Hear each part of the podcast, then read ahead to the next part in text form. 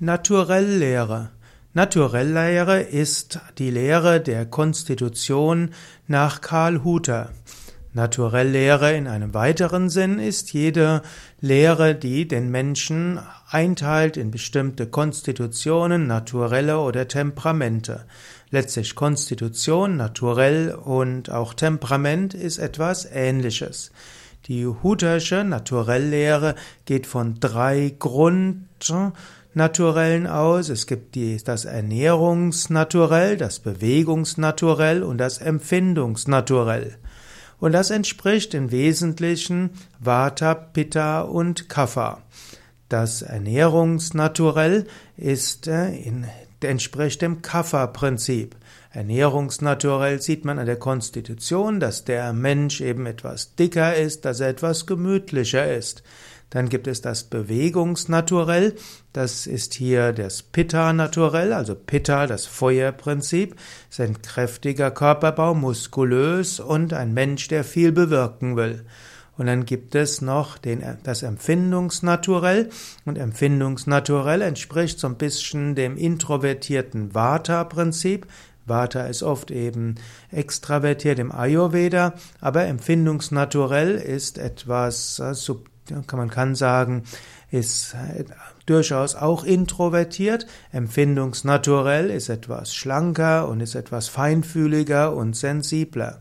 So sind also Empfindungslehre, also Naturelllehre und auch die und Ayurveda Konstitutionslehre ähnlich, aber es gibt auch gewisse Unterschiede. Hutter hat darüber hinaus auch noch das harmonische Naturell, das disharmonische Naturell genommen und so gibt es manchmal fünf Grundnaturelle. Aber die meisten bringt man in drei Naturelle hinein und das sieht man schon am Körperbau. Für Karl Huter waren eben, konnte man anhand der Gesichtsform, Kopfform, Körperform und auch anhand von Mimik, Gestik und Verhaltensweisen die Person in die verschiedenen Naturelle mit einbauen.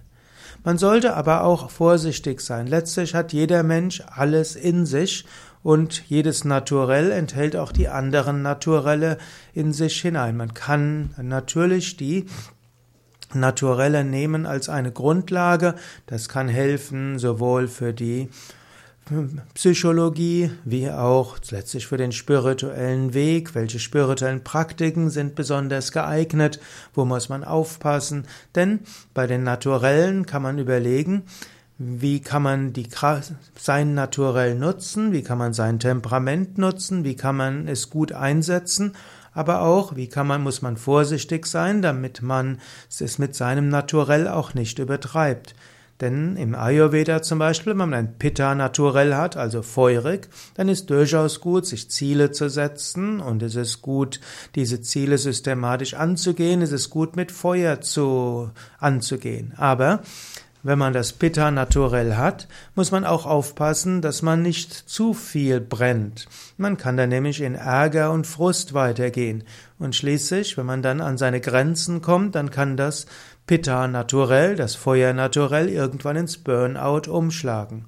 Oder so ähnlich angenommen, du hast das Kapha naturell, in der Huterschen Lehre wäre es das Ernährungsnaturell, dann hast du eine gewisse Gemütlichkeit, eine gewisse Beständigkeit, eine gewisse Ausdauer und du bist auch jemand, der dafür sorgt, dass es allen gut geht. Aber wenn du dein Kapha naturell übertreibst, dann würde, könnte das dazu führen, dass du zu dick wirst, dass du Ödeme bekommst, Wasser- und Fettansammlungen mit all ihren negativen Gesundheitsauswirkungen.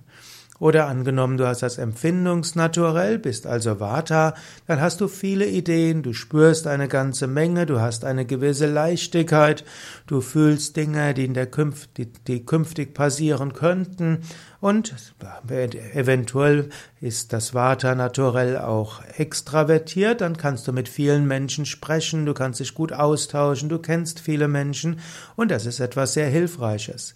Aber Vata naturell hat auch die Neigung umzukippen, nämlich umzukippen in Unverbindlichkeit, in Oberflächlichkeit, eventuell auch in Angst und Panik, Schlafstörungen, Nervosität.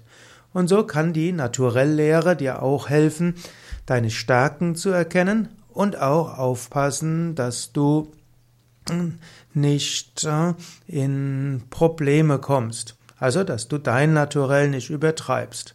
In diesem Sinne kann es hilfreich sein, seine Stärken zu kennen, seine Schwächen zu kennen, seine Stärken zu nutzen, sie aber nicht zu übertreiben und die Schwächen in dem Maße zu, äh, ja, reduzieren oder sie anzugehen, wie sie die Stärken behindern. Übrigens, Karl Hutter lebte von 1861 bis 1912. Er war, hatte zunächst eine Dekoration und Porzellanlehre gemacht. Anschließend bildete er sich aber fort in Kunstgeschichte, Philosophie, Naturwissenschaft und Physiognomie. Er griff dann auf Erkenntnisse verschiedener Physiognomen zurück und bildete dann sein eigenes System. Ich vermute, dass er sich mit Ayurveda beschäftigt hat, denn später hm, war er ja auch hm, jemand, der das erste Parlament der Weltreligionen 1893 äh, anregte. Er war zusammen derjenige, der mit, also mit Adolf Brodbeck regte Karl Hutter das erste Parlament der Weltreligionen in Chicago an. Dort hat ja auch Swami Vivekananda gesprochen. Und interessanterweise hatte er hatte zwar Karl Hutter 1889 das Wort Psychophysiognomik geprägt und aber zwischen 1904 bis 1906 veröffentlichte er sein Hauptwerk zur Psychophysiognomik. Und er veröffentlichte auch ein Wort, das, ein Werk, das eben hieß Naturell Lehre. So ist Naturell Lehre auch die Bezeichnung eines Werkes von Karl Hutter. Ja, soweit äh, zur Naturell-Lehre von Karl Hutter und von Ayurveda und ein paar Tipps, was du damit im Alltag anstellen kannst.